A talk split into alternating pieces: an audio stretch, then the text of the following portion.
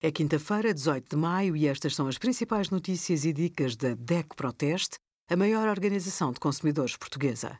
Hoje, em DECO.proteste.pt, sugerimos empregado doméstico, obrigações do empregador, arrendar casa, direitos e deveres de inquilinos e senhorios e a campanha da DECO Proteste para travar a subida da prestação do crédito habitação.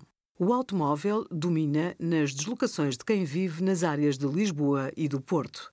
O estudo, feito pela DEC Proteste a mais de 1.500 habitantes das áreas metropolitanas de Lisboa e do Porto, revelou que mais de metade dos inquiridos continua a usar o carro nas deslocações diárias. A maioria dos condutores deseja usar menos o carro, por isso, pede melhor funcionamento dos transportes públicos.